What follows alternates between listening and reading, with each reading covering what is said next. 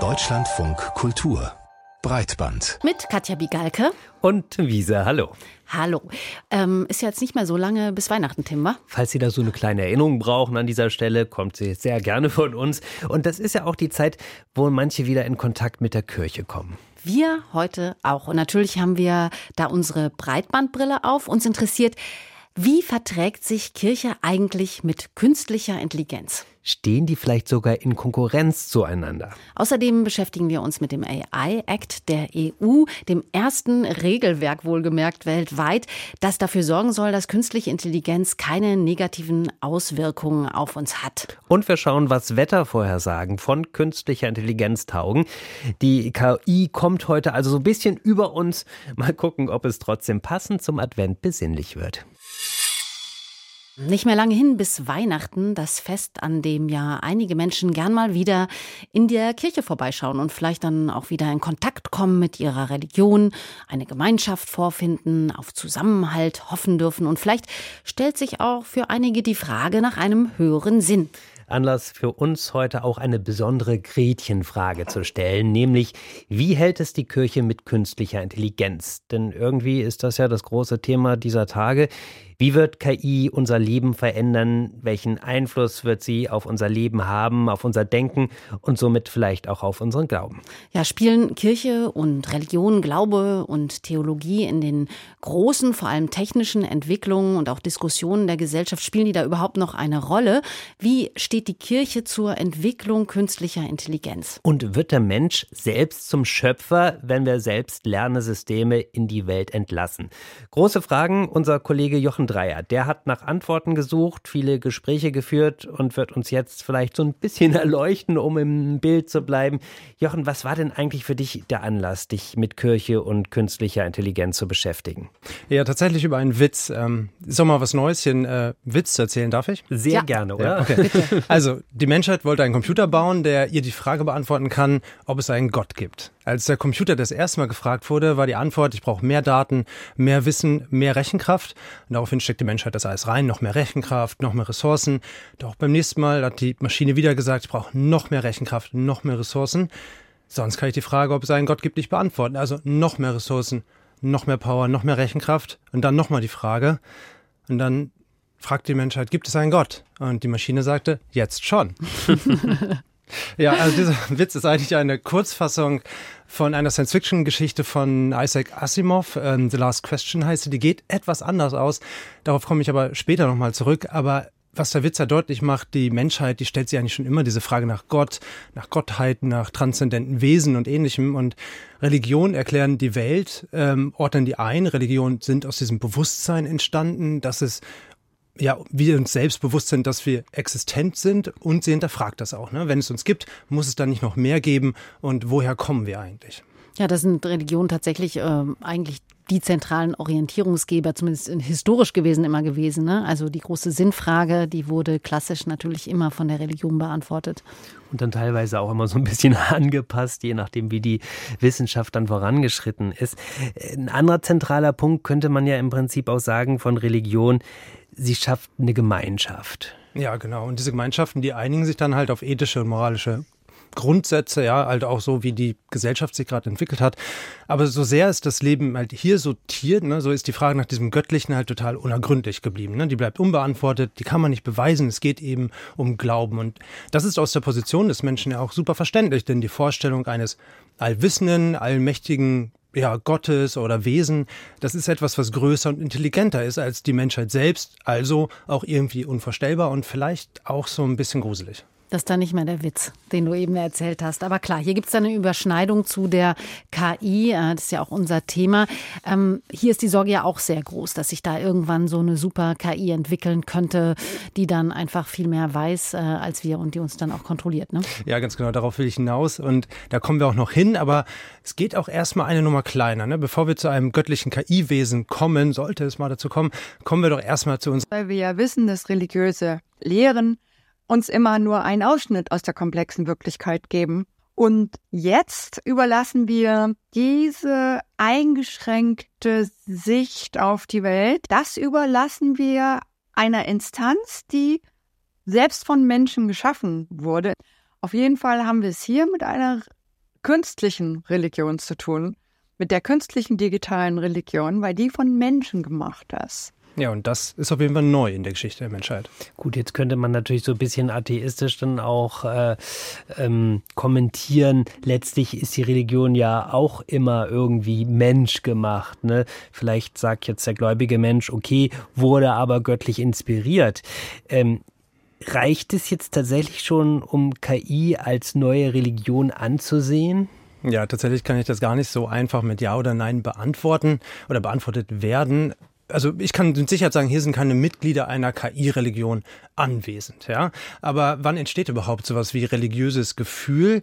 Und was Studien schon zeigen, dass KI-Assistenzen zumindest sehr stark anthropomorphisiert werden, also vermenschlicht. Oder besser gesagt, wir machen sie zu Wesen, sehen Computer als höhere Wesen, so wie wir uns selbst auch sehen. Ein bisschen kompliziert ausgedrückt, aber wir kennen das ja, dass wir sofort auch zu sie oder er neigen, wenn wir mit Maschinen sprechen oder über Maschinen sprechen. Und dann entstehen halt auch so wahre Gefühle gegenüber diesen Maschinen. Also zum Beispiel Dankbarkeit, wenn einem geholfen wurde oder wenn der Algorithmus eine schöne Playlist gespielt hat, vielleicht eine romantische Situation unterstützt hat, dann richtet sich dieses positive Gefühl eben auch in Richtung der Maschine und auch das Vokabular, das wir nutzen, das spielt eine große Rolle und das sagt auch Inken Prohl. Wenn beispielsweise Uber-Fahrer oder andere Leute, die von Algorithmen abhängig sind bei ihrer Arbeit, sagen, oh, ich bin heute äh, begnadet ähm, oder gebläst äh, vom Algorithmus, weil ich hatte so viele Kunden. Also das habe ich jetzt tatsächlich noch nie gehört von einem Uber-Fahrer und auch sonst nicht. Was mir bei den Fahrern allerdings tatsächlich mal auffällt, wie, wie abhängig die tatsächlich von der KI sind, weil viele einfach den Weg gar nicht mehr finden würden ohne. Was ich tatsächlich so ein bisschen in Frage stellen würde, irgendwie so KI als höheres Wesen, wo man irgendwie so einen ganz großen emotionalen Bezug hat. Denn im Augenblick habe ich doch eher das Gefühl, dass wir uns da etwas geschaffen haben, irgendwie so einen dienstbaren Geist, der dann irgendwie die lästigen und aufwendigen Arbeiten abnimmt, oder? Ja, ich finde schon. Also ich würde auch denken, im Moment ist sie uns eher noch zu Diensten. Also das denken wir jedenfalls. Ne? Aber ähm, was jetzt aus dieser Argumentation Argumentation von Inken Prohl raushöre, ist, dass es ja offenbar eine große Konkurrenz zu geben scheint zwischen ähm, KI und zumindest bestimmten Religionen, sage ich jetzt mal. Ähm, bei lebenspraktischen Fragen würde ich das durchaus so unterschreiben, aber bei so ethischen Fragen vielleicht doch nicht, oder? Ja, ich weiß noch, wer braucht noch einen religiösen Rat, der auch eher durch Interpretation funktioniert, wenn Algorithmen alles organisieren können und KI-Chatbots auch alle Antworten auf alle Fragen kennen im weitesten Sinne. Und das sieht tatsächlich in Prol auch ganz genauso. Es gibt eine Wettbewerbssituation zwischen den etablierten Religionen und den Angeboten und algorithmisch generierten Angeboten zur Weltsicht, Weltorientierung, aber auch Lebenshilfe. Ist das tatsächlich so? Also sehen Kirchen KI ernsthaft als Konkurrenz? Und, und wenn ja, reagieren die schon irgendwie darauf? Na, ich sag mal so, die christlichen Kirchen in Deutschland, die bewegen sich, aber sie bewegen sich langsam, vielleicht auch zu langsam, aber es wird zumindest experimentiert. Also auf dem evangelischen Kirchentag gab es einen Gottesdienst, dessen Predigt durch ChatGTP geschrieben wurde. Ne? Die Kirche war da zumindest gut gefüllt, aber welcher Vortrag mit KI im Namen war das dieses Jahr? Ehrlich gesagt nicht. Aber es wird schon länger auf der akademischen Ebene darüber nachgedacht, also in den theologischen Fakultäten. Da ist wie in allen Fachgebieten. Ne? Wer vor ein oder zwei Jahren noch in seiner KI-Nische belächelt wurde, der ist jetzt total stark gefragt. Und ich habe mit Anna Puzio gesprochen, eine katholische Theologin und Philosophin, die an der Universität Twente in den Niederlanden arbeitet. Sie forscht schon länger über Transhumanismus und KI und hat dieses Jahr das Netzwerk für Theologie und Künstliche Intelligenz gegründet. Und ihre Kritik ist, die Kirchen und die Theologien, die hängen immer noch stark hinterher, was Praxis angeht, aber auch Wissenschaft angeht.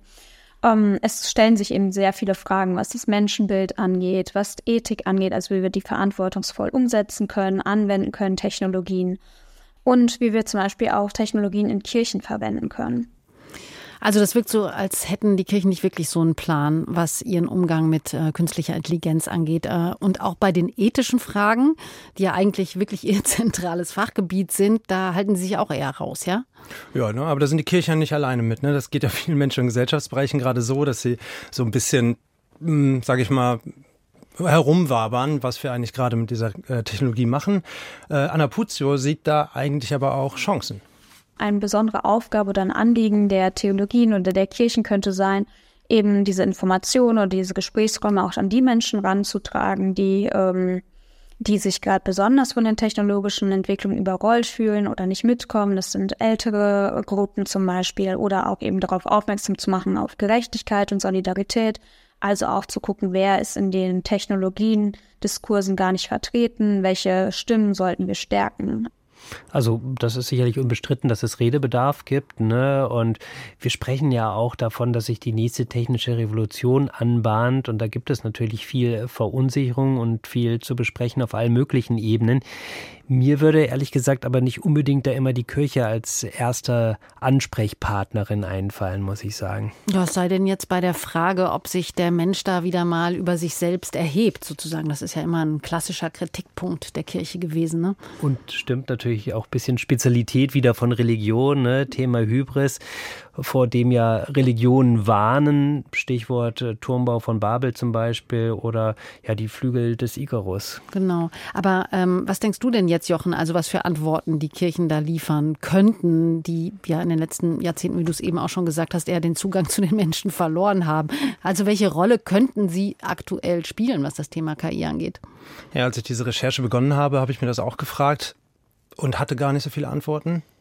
Die ich denen zuschreiben würde, den Kirchen. Aber desto länger ich mich damit beschäftigt habe, umso mehr wurde mir klar, dass die ganz großen Fragen eben, die künstliche Intelligenz aufwerfen und auch aufwerfen können, dass Religionswissenschaften, Religion selbst und da vor allem halt das Teilgebiet der Theologie, also der akademischen Auseinandersetzung mit religiösen Schriften und Traditionen, da viel mehr zu, zu sagen haben als ich eben vorerst dachte. Und die eine Seite ist eben, okay, Kirchen selbst setzen selbst KI ein, es werden auch schon Chatbots entworfen, die Rat geben können, etc. pp. Die andere Seite ist, dass Religionen seit Jahrtausenden eben diese Fragen nach Unsterblichkeit, Leben nach dem Tod und nach übermenschlichem Wesen verhandeln. Und äh, dazu Anna Puzior nochmal. Also ideengeschichtlich kann man das schon sehr, sehr weit zurückverfolgen. Also die Unsterblichkeitswünsche, äh, Bestrebungen im Gilgamesch-Epos, also das älteste Epos überhaupt, ähm, ständige Wünsche nach ähm, ja, Heilsvorstellungen, verschiedene Überschreitungsmöglichkeiten. Die werden jetzt nochmal auf eine andere Ebene gehoben durch die Technologien, aber die haben wir einfach schon seit Jahrtausenden präsent.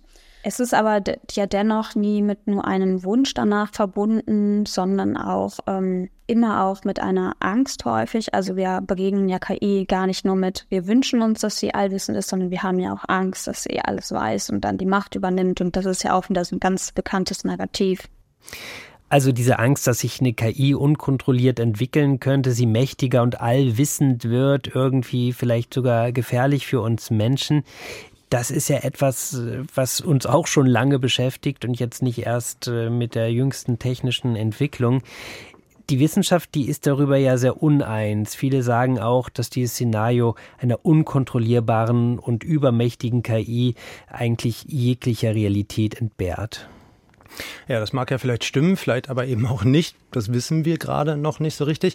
Aber selbst wenn es nie eintreten sollte, die Diskussion darüber lohnt sich total, weil sie eben so spannende philosophische und soziologische Fragen aufwirft. Also, wo kommen wir her? Wo gehen wir hin? Was ist Bewusstsein? Und steht die Gemeinschaft oder das Individuum im Vordergrund des menschlichen Seins? Und all diese Fragen, die werden ja auch in der Kultur schon lange, auch in allen Kulturen tatsächlich schon lange, aber auch aktuell oft verhandelt, wie beispielsweise in der Serie Mrs. Davis. Da fragt sich auch der Papst, wer eher für ihn da ist, Jesus oder die allgegenwärtige und immer antwortende KI. Mein ganzes Leben für die Aussicht auf einen kurzen Moment mit ihm und er sagt, ich soll warten. Du hast dich mit seinem Erzfeind eingelassen, dem Algorithmus. Ja, wieso auch nicht? Ich sag's ja nicht. Sie hört einem immer zu.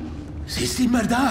Und das nicht nur für den Papst, für jeden von uns. Naja, gut, aber jetzt so die Zeiten, wenn man es jetzt mal vergleicht, in denen die Menschen abends da immer in ihrem innigen Gebet zu äh, Gott vor dem Bett knieten oder auch so Jesus um Lebenshilfe anrufen konnten und das auch getan haben, die sind ja jetzt auch schon eine Weile vorbei, ne? Und auch der Dorfpriester, der ist ja nicht mehr der einzige Gelehrte in der Nähe, ne? Aber es ist ja interessant, dass es eben Hinweise darauf gibt, dass KI-Chatbots, also Large Language Models, die mit re religiösen Texten trainiert wurden, von Menschen, die einem bestimmten Glauben nahestehen, gut angenommen werden. Also dass diese Rolle eben doch noch gefragt ist, aber jetzt halt von KI ausgeführt wird. Ähm, der US-Amerikaner Shannon Böttcher, der hat seine Doktorarbeit an der schottischen St. Andrews Universität über KI und Glaube geschrieben und nach seiner Doktorarbeit hat er eine KI entwickelt, die heißt mitrash.ai, die mit dem Talmud trainiert wurde. The more authority uh, a person gave to the Talmud. Je mehr Autorität eine Person der Talmud gab, desto nützlicher empfand sie die KI als Werkzeug. Sie konnten Fragen an das moderne Leben stellen und diese Fragen beantwortet bekommen, basierend auf der Weisheit, die im Talmud festgehalten ist. Und das fanden viele Menschen sehr spannend und aufschlussreich bei vielen Problemen, mit denen sie in ihrem Leben konfrontiert waren. uh, uh, and they've saw it as, a, as an excellent tool and in many ways uh, an educational tool. Jetzt haben wir aber auch noch diesen anderen Aspekt von Religion, den wir vorhin schon erwähnt haben, also dieses Gemeinschaftsstiftende, das Miteinander Themen auszutauschen oder über die grundlegenden Fragen zu diskutieren und vielleicht zu irgendwelchen Antworten zu kommen. Das ist ja dann doch ganz was anderes, wenn ich das nur mit der KI verhandle. Das ist dann ein einsamer Prozess. Ja, Ingen Prohl, ähm, Professorin in Heidelberg, die befürchtet das auch. Wer bei einer KI Rat oder Trost findet, der könne eben weiter vereinzeln. Kann einen digitalen Jesus oder einen digitalen Buddha ähm, als Lebensberater in meinem Leben integrieren, ohne dass eine, ohne dass ich einer Gruppe beitreten muss oder dass irgendwie mh, ich mich in Gemeinschaft begeben muss. Und hiermit wird wieder dieser Trend zur Hyperindividualisierung vorangetrieben. Die, großen Religionen der Welt, und wenn wir davon reden, dass sie der, den Menschen etwas Gutes gebracht haben, dann auf jeden Fall wäre zu nennen die Funktion einer Verbindung zwischen Gemeinschaft und Individuum. Und diese kollektivstiftende Funktion von Religion wird durch den Einsatz von KI-gestützten Applikationen immer mehr zurückgedrängt. Wir, wir verlieren praktisch den Blick dafür, wo eigentlich die Gemeinschaft ist.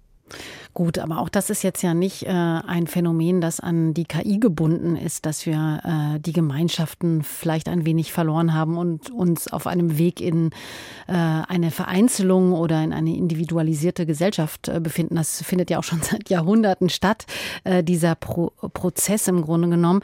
Ähm, und was ja spannend ist, dass sich dann trotzdem auch mit abnehmender Bedeutung von religiösen Gemeinschaften ja auch immer neue Gemeinschaften gebildet haben. Auch das Internet hat ja zum Beispiel auch ermöglicht, dass sich Leute neu zusammenfinden, weil sich jetzt jeder und jede mit jeglichem Hobby oder Vorlieben irgendwie eben auch finden kann im Netz. Ne? Und man könnte natürlich auch äh, jetzt positiv gesehen sagen, die KI nimmt uns die ganze lästige Arbeit ab, irgendwie die Dinge, die so ein bisschen nervig sind. Und wir haben dann wiederum Zeit, uns auf das Wesentliche zu konzentrieren, zum Beispiel auf die Gemeinschaft oder eben Freundschaften zu pflegen oder miteinander in den Austausch zu gehen. Ja, das sind beides legitime Thesen. Ich finde äh, Tim deine sogar irgendwie auch ganz optimistisch und reizvoll. Ich habe auch mit Christopher Heilig gesprochen. Er ist katholischer Theologe an der Ludwig-Maximilians-Universität in München und auch er interessiert sich schon länger für KI. Dabei ist er eigentlich äh, Paulus-Experte akademisch. Was er aber zu unserer individualisierten Gesellschaft sagt, das zeigt dann heute, warum es so spannend ist, unsere religiöse Kulturgeschichte bei KI mitzudenken. Denn wo kommt Individualismus eigentlich her? Nämlich die Betonung des Individuums, des Einzelnen vor Gott. Natürlich ein ganz protestantischer, lutherischer Gedanke, dass letztlich sich jeder vor Gott zu verantworten hat als Individuum. Und diese Entdeckung des Individuums im Protestantismus mit natürlich Vorläufern in der Theologiegeschichte zuvor, die kann eine bestimmte Schlagseite abbekommen, die ins Ungute abdriftet in eine ganz individualisierte Frömmigkeit beispielsweise, die sich nicht für die weitere Schöpfung interessiert. Das fand ich total spannend, total interessant, wenn man sozusagen in einer KI-Diskussion auch alte Konflikte zwischen katholischen und protestantischen Lehren mit einbezieht. Und wir dürfen auch dabei nie vergessen, wie sehr vor allem unsere westliche Kultur durch diese christliche Geschichte geprägt ist und zum Beispiel auch, wie stark die USA protestantisch geprägt sind. Und auch die USA prägen eben derzeit einen Großteil der KI-Entwicklung, wenn auch im Silicon Valley gewisse buddhistische Lehren oft eine Rolle spielen oder zumindest eine sehr technikaffine Interpretation davon. Aber Christopher Heilig weist nochmal darauf hin, wie wir geprägt sind und wie Konflikte eben auch Fortschritt bringen können. Vielen Menschen ist nicht bewusst, wie viele Grundwerte moralischer Art, die sie im Alltag vertreten, tatsächlich in der christlichen Religion verankert sind. Und deswegen halte ich es auch für relativ naiv, wenn wir jetzt einfach sagen, ja, wir haben die künstliche Intelligenz bald und dann, dann passen wir die eben mal noch schnell darauf an, auf unsere, auf unser aufgeklärtes Weltbild so als wäre dieses aufgeklärte Weltbild in einem Vakuum entstanden, ähm, während es doch eigentlich äh, unmöglich gewesen wäre ohne diese ganze Vorgeschichte mit vielen Wirren und Verwirrungen. Aber nichtsdestotrotz ist es doch so, dass ohne diese biblischen Texte, ohne auch institutionelle Fehlentwicklungen und eine Reaktion gegen diese Fehlentwicklung wir manche Diskurse gar nicht gehabt hätten. Also er meint im Grunde genommen, dass so Weltbilder oder auch äh, bestimmte Werte, die sich entwickeln haben, immer auch ein Ergebnis von Aushandlungen im Grunde genommen waren, also eigentlich äh, fluide sind, also immer, immer auch Gegenpositionen hervorgerufen haben und das dann äh, eigentlich diskutiert wurde und dadurch eigentlich so ein Fortschritt entstanden ist, oder? Also ähm, wenn man sich das anguckt, zum Beispiel durch die Reformation ähm, oder so und diese Widerstände und Konflikte gegen diese Institutionen, ähm, die jetzt auch Macht über KI ausüben, die würde er sagen, sind eben dann auch dementsprechend besonders wichtig oder wie?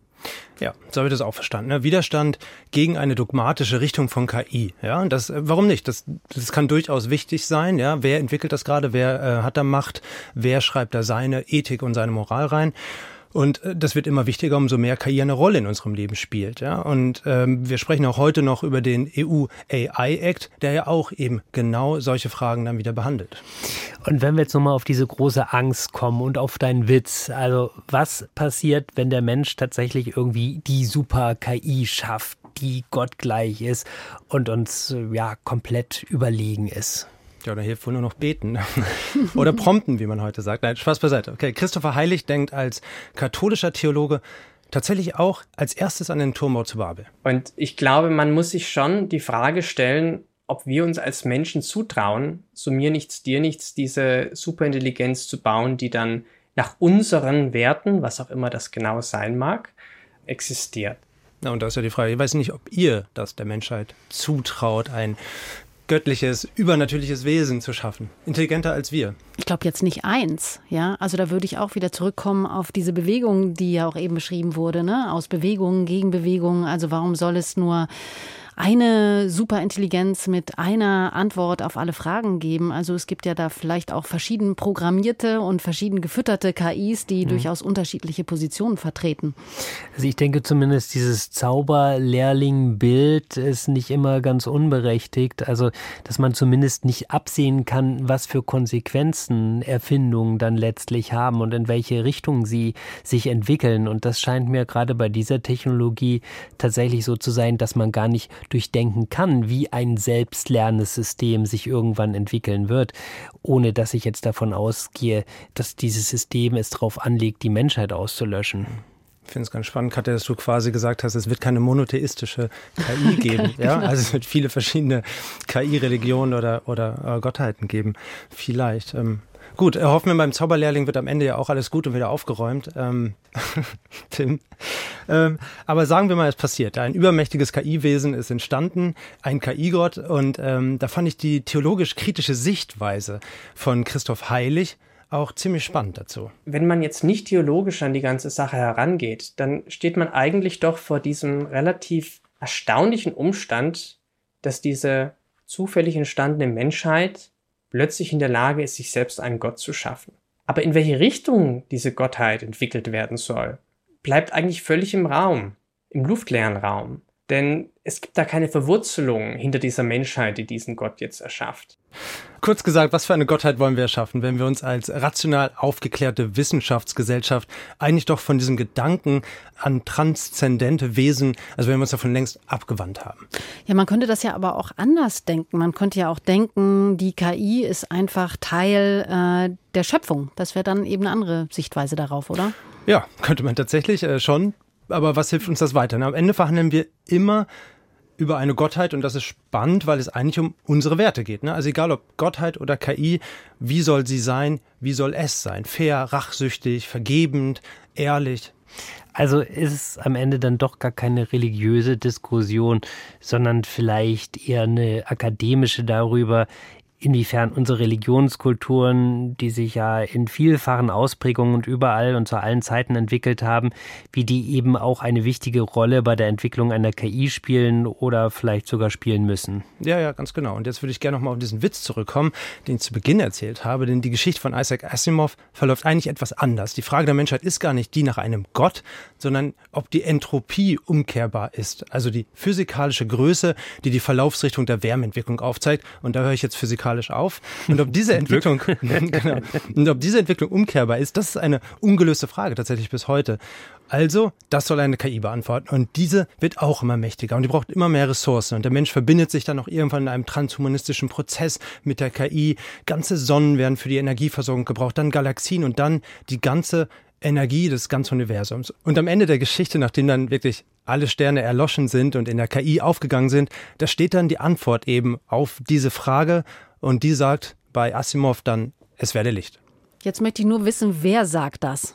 Na, das ist schwierig. Die KI, Gott, das, was dann da ist, als letztes oder auch als erstes. Womit wir dann wieder am Anfang der Geschichte wären, irgendwie, ja. Und ähm, ja, und bei der Frage, was eigentlich Religionen zur KI zu sagen haben.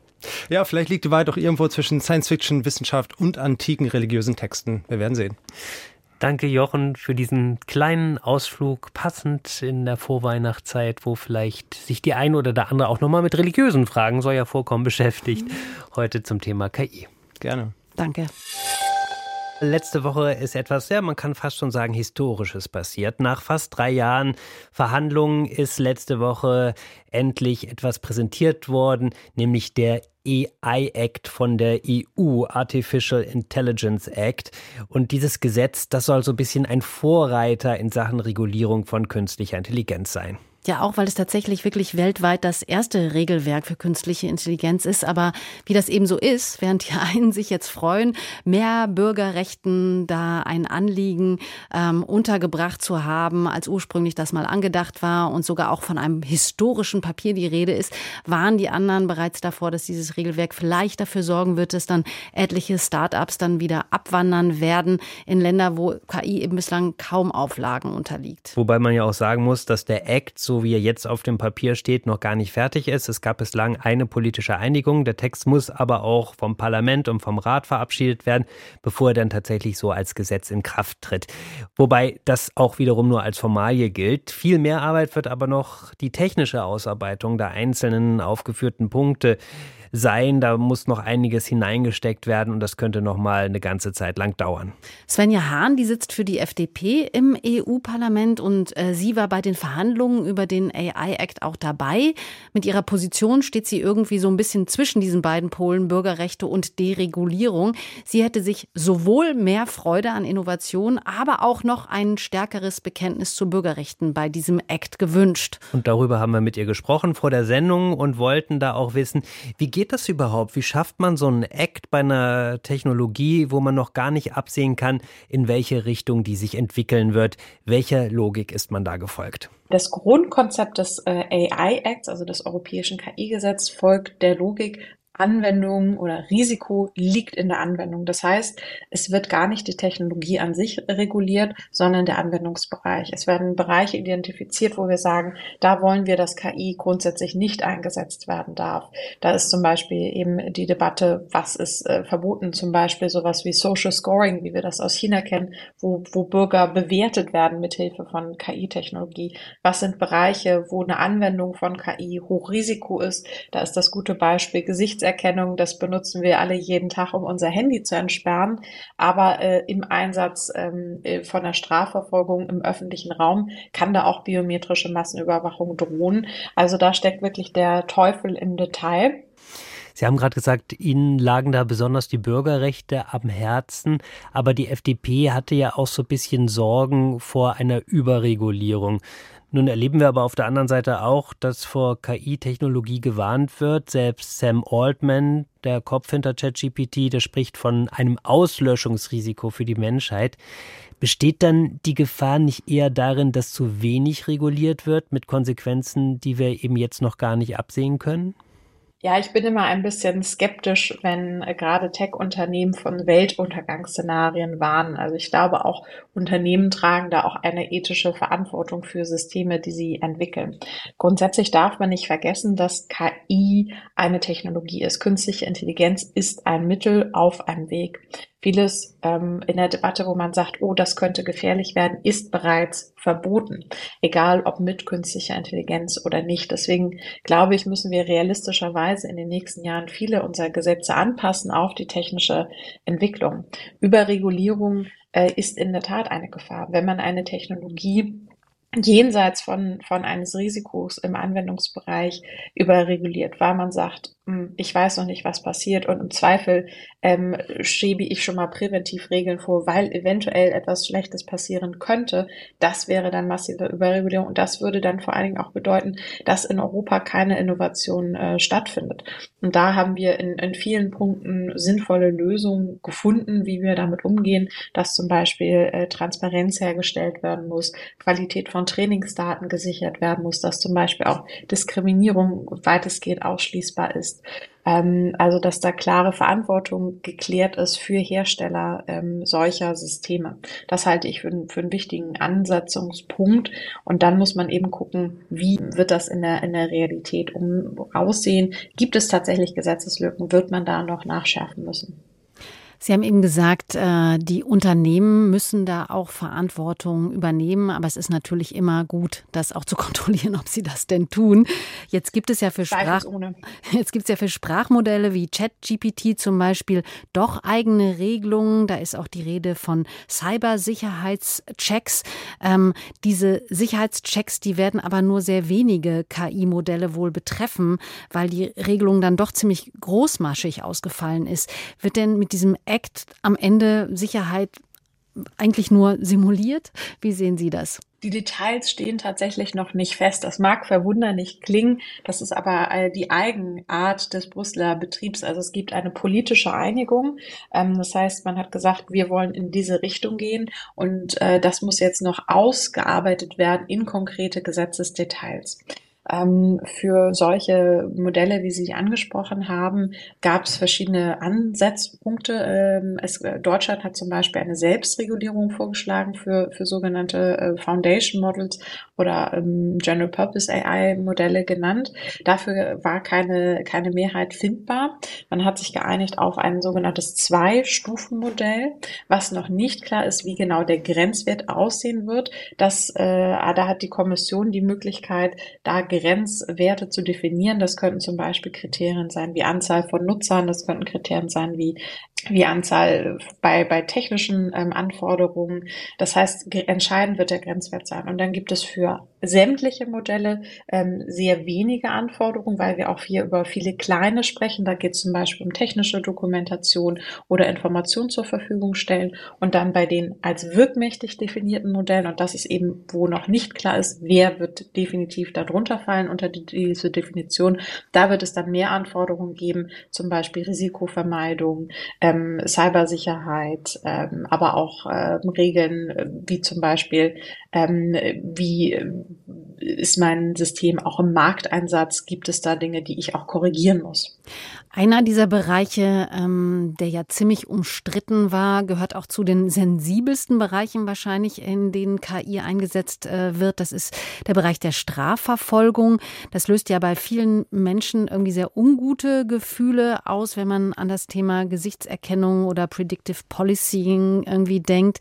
Ähm, allerdings war das so, dass nur die deutsche Regierung hier den Einsatz von KI unterstützter Gesichtserkennung tatsächlich komplett untersagen wollte. Und da ist jetzt so eine Art Kompromiss rausgekommen, der nun bei BürgerrechtlerInnen äh, nicht so besonders gut ankommt, denn der Einsatz von KI, der kann jetzt doch bei recht vielen Tatbeständen tatsächlich erlaubt werden. Also wenn wir an Umweltverbrechen denken, Drogen oder Menschenschmuggel wurden genannt oder auch bewaffnete Raubüberfälle oder Vergewaltigungen. Also ist das jetzt so eine Einführung äh, durch die Hintertür? Ich sehe das äh, sehr kritisch. Ich hatte auch immer für ein vollständiges Verbot des Einsatzes äh, biometrischer Identifizierung im öffentlichen Raum gekämpft. Das war auch die Parlamentsposition. Ein vollständiges Verbot war aber gegen den Wind, Gegenwind der Mitgliedsländer äh, nicht erreichbar. Was uns gelungen ist, ist in der Echtzeitüberwachung eine nur sehr eingeschränkte Nutzung dieser Technologie zu ermöglichen. Das heißt, es darf nur gesucht werden zur konkreten Identifizierung gesuchter Person, also zum Beispiel Opfer von Entführungen ähm, ähm, oder Vermissten oder auch äh, Menschen, die konkret verdächtig sind im Zusammenhang mit schweren Straftaten, auf die es zum Beispiel eine Höchststrafe von mindestens vier Jahren gibt. Das heißt, es darf nur gezielt einzelne Personen in diesem Zusammenhang identifiziert werden, niemand anderes, äh, der auf diesem Bildmaterial ähm, ist. Das ist ein Erfolg, das ist eine Einschränkung. Allerdings aus meiner Sicht hätte ich mir ein Verbot gewünscht. Der Knackpunkt wird vor allen Dingen sein, wie wird der Umgang mit Videomaterial sein. Das ist das sogenannte äh, Post-Real-Time, also das zeitlich nachgelagerte. Da brauchen wir mindestens die gleichen ähm, Maßnahmen, die gleichen Einschränkungen für die Echtzeit, damit es da eben nicht eine zeitlich nachgelagerte biometrische Massenüberwachung gibt. Und da wird es jetzt vor allen Dingen darauf ankommen, dass wir im schriftlichen Text diese, diese Regeln, diese Einschränkungen auch fixieren, dass es eben nur um eine gezielte Identifizierung einzelner konkret verdächtiger Opfer oder vermisster Personen geht und nicht jeder unbescholtene Bürger überwacht und verdächtigt werden kann bei kleinsten Ordnungswidrigkeiten sagt die Europaabgeordnete Svenja Hahn von der FDP, die bei den Verhandlungen des AI Acts direkt mit dabei war. Wir, wir bleiben hier bei künstlicher Intelligenz, unserem heutigen Schwerpunktthema und wie es sich für eine Sendung gehört, die sich dem Ende gerade zuneigt. Wir kommen jetzt zum Wetter. Ja, und wenn Sie sich öfter mal ärgern, dass das Wetter ganz anders ausfällt als vom Wetterbericht angekündigt, dann könnte künstliche Intelligenz vielleicht die Lösung sein. Denn der durch KI generierte Wetterbericht soll deutlich zuverlässiger sein als die klassischen Prognosen von Meteorologen. Das behauptet jedenfalls Google von seiner KI Graphcast. Ob Ob's stimmt, Matthias Finger hat sich das mal angeschaut. Nasse Schuhe, weil uns der Regen überrascht, verschwitzte Klamotten, weil wir zu dick gekleidet sind und Gewitter, vor denen uns keiner warnt, all die Probleme mit der Wettervorhersage könnten sich schlagartig in Luft auflösen, wenn man den Schlagzeilen glaubt. Diese KI trifft bessere Wettervorhersagen als ein Supercomputer. Neue KI schlägt herkömmliche Wettermodelle. KI liefert beste Wettervorhersage. 300 Millionen Euro buttern wir jedes Jahr in den deutschen Wetterdienst. Die könnten wir uns sparen, oder? Danke, Googles künstliche Wetterintelligenz Graphcast übernimmt von hier. Achtung, Spoiler, ganz so einfach ist das dann doch nicht, sagt Irene Schicker vom österreichischen Wetterdienst Geosphere. Die Information, die in diesen Machine Learning Modellen drinnen steckt, die ist an sich gut. Und da kann es manchmal sein, dass sie besser sind als ein aktuelles Modell. Zumindest in der Mittelfristprognose. Googles KI hat bei der Frage, wie das Wetter in zehn Tagen ist, die meisten Werte wie Niederschlag, Temperatur oder Luftdruck genauer vorhergesagt als die Meteorologen mit ihren traditionellen Wettermodellen und sorgt deshalb für Begeisterung. Aber das ist immer der Punkt, wenn man dann sagt, das geht viel schneller und kostengünstiger, da darf man das Training nicht vergessen, weil die werden trainiert auf Jahren von sogenannten Reanalysen zurzeit, die ein klassisches Modell gerechnet hat. Ein strategischer Vorteil ergänzt Stefanie Holborn vom Deutschen Wetterdienst. Die Wettervorhersage, wie wir sie kennen, nutzt aktuelle fehleranfällige Daten. Die KI hingegen verwendet zum Lernen Datensätze, die das Wetter im Nachhinein beschreiben, in einer erneuten, also einer Reanalyse. Darauf wird dann so ein KI-Verfahren trainiert und es lernt daraus die Muster und kann dann Vorhersagen berechnen in nur wenigen Sekunden, wofür unsere klassischen Verfahren äh, länger brauchen, deutlich länger. Graphcast vergleicht dafür das aktuelle Wetter mit dem von vor sechs Stunden. Durch die jetzt neue Kombination mit validierten Wetterdaten der letzten Jahrzehnte spuckt die KI eine erstaunlich gute Vorhersage aus. Die Zunft ist überrascht. Für ihre klassischen Prognosen hat sie unsere Erde in ein Rasternetz unterteilt, erklärt Janek Zimmer vom Kachelmann-Wetter. Man hat alle zum Beispiel 10 Kilometer einen Punkt auf der Erde, aber eben nicht nur an der Erdoberfläche, sondern auch in verschiedenen Schichten mit der Höhe. Und dann wird mit Hilfe von mathematischen Gleichungen, die mit Physik sozusagen hinterlegt sind, in die Zukunft integriert, nennen wir das, wo halt quasi Schritt für Schritt aller zum Beispiel zehn Sekunden oder eine Minute, dieses ganze Raster mathematisch vorwärts berechnet wird und das halt sehr aufwendig. Hunderte Millionen Punkte auf der ganzen Welt werden in die Oldschool-Prognose einbezogen. Der Großcomputer des Deutschen Wetterdienstes in Offenbach beispielsweise hat die Rechenleistung von 20.000 PCs. Da haben wir da einfach große Gleichungssysteme, die gelöst werden müssen. Und deswegen braucht man dafür die Supercomputer, auf denen das gerechnet wird. Gerade die Meteorologie hat den Bau solcher Rechner vorangetrieben. KI-gestützte Wettervorhersagen hingegen lassen sich an normalen Computern erstellen in kurzer Zeit. Im September wütete Hurrikan Lee in der Karibik. Graphcast hatte ihn, so brüstet sich Google, bereits neun Tage im Voraus erkannt und so mehr Zeit für Schutzmaßnahmen geschaffen. Erst drei Tage später hätte die klassische Meteorologie vor Lee gewarnt. Wenn man da so ein Beispiel findet, dass es besser läuft, dann ist das ein carefully chosen best example, würde ich immer sagen. Kontert der deutsche Wetterdienst. Noch ein Beispiel Acapulco Ende Oktober.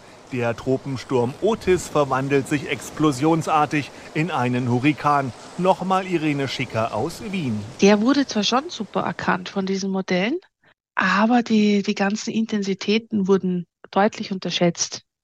Dieses Problem, was wir dann bei diesen Machine Learning Methoden oft haben, die neigen nämlich dazu, wie auch klassische statistische Methoden übrigens, dass sie gegen den Mittelwert tendieren. Doch auch Meteorologen mit ihren Supercomputern haben die Entwicklung so nicht kommen sehen. Wenn Graphcast hier dazulernt, könnte das helfen. Was 2022 passiert ist, was 2023 passiert ist, diese Ausreißer verglichen zur langjährigen Klimatologie, das kennt das Modell nicht. Das heißt, ich muss gerade jetzt immer wieder schauen, dass ich diese Information hineinkriege, dass ich das Modell so trainiere, dass es diese Extremwerte dann auch sieht.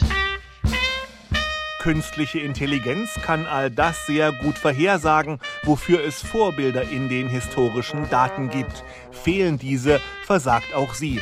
Die Lösung? Eine Kombination von beiden Modellen, besonders wenn viele Berechnungen in brenzligen Situationen, wie etwa einem nahenden Hurrikan, erfolgen, um zeitnah über die aktuelle Lage zu informieren. Das hätte den gewissen Charme, dass man dort quasi einen Unterbau hat, von dem man weiß, was er tut. Und an den Stellen, wo man selbst quasi nicht überall Messwerte hat, kann man die KI dann einsetzen. Das wäre eine Möglichkeit.